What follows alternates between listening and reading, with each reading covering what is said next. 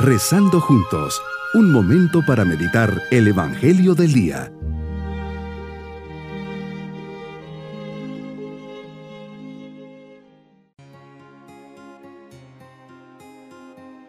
Con especial cariño les saludo en este día domingo de la 32 segunda semana del tiempo ordinario en familia unidos para comenzar esta meditación.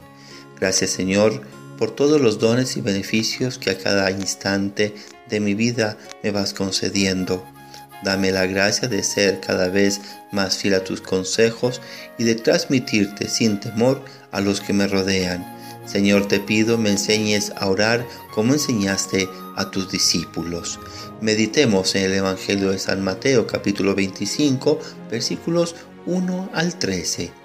Señor, hoy nos compartes la parábola de las vírgenes o doncellas, cinco necias o atolondradas, como ha traducido alguno, o cinco sensatas o prudentes.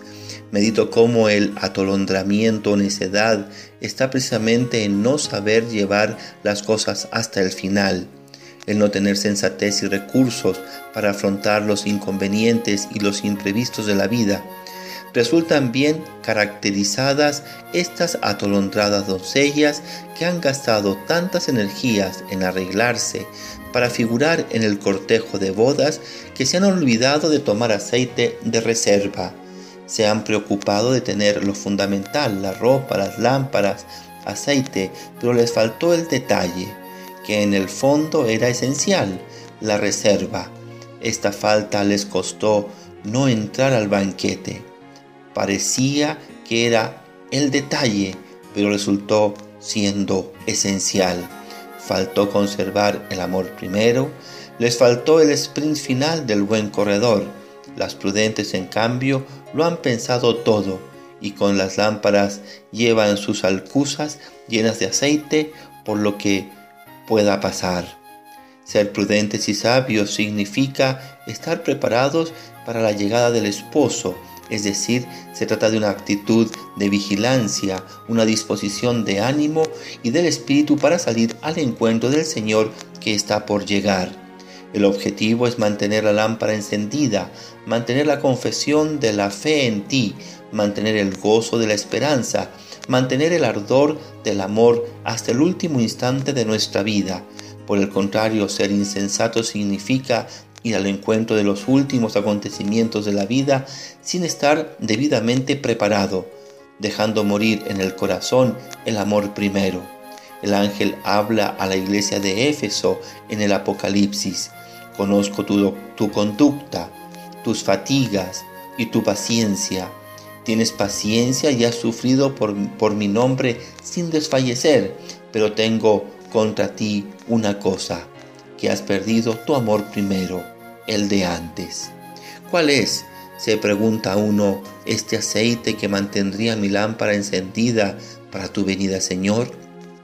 Y la respuesta no puede ser otra que el amor, el amor ardiente y generoso que mantiene el alma vuelta hacia ti y hacia mis hermanos los hombres, el amor que es donación de sí mismo, el amor que triunfa sobre el egoísmo y la soberbia, el amor que es la virtud más grande de todas si deseo estar preparado para tu venida, debo disponer mi alma para amar, para permanecer en el amor, porque al atardecer de la vida me juzgarán sobre el amor, y de esto dependerá que me digas, te conozco o no.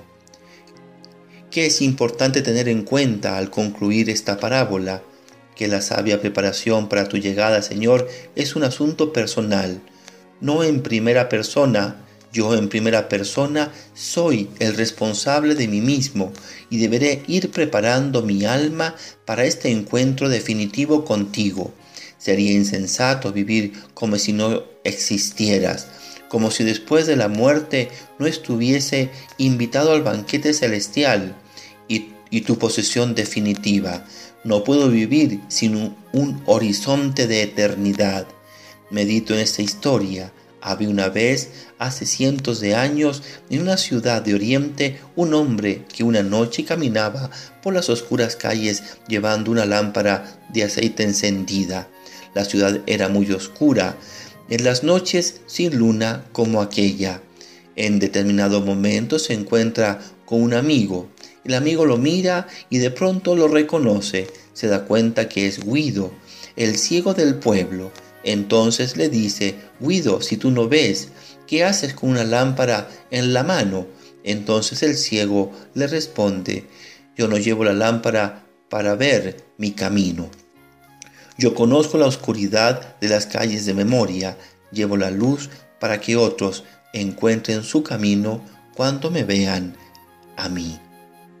No solo es importante la luz que me sirve a mí, sino también la que yo uso para que otros puedan también servirse de ella.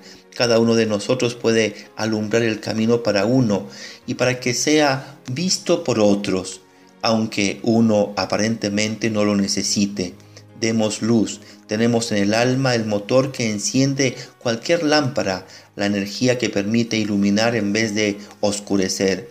Está en nosotros saber usarla, está en nosotros ser luz y no permitir que los demás vivan en la oscuridad.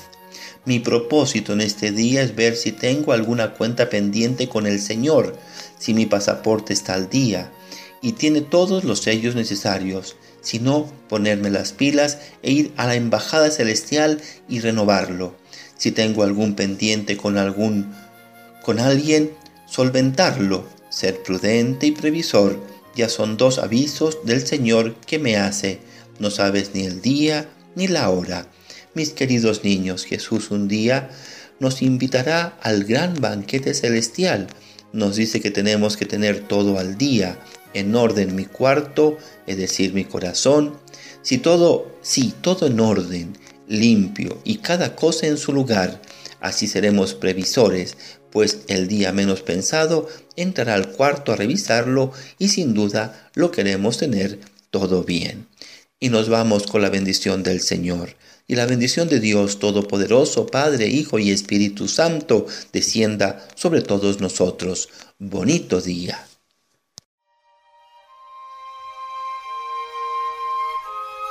Hemos rezado junto con el Padre Denis Doren, Legionario de Cristo.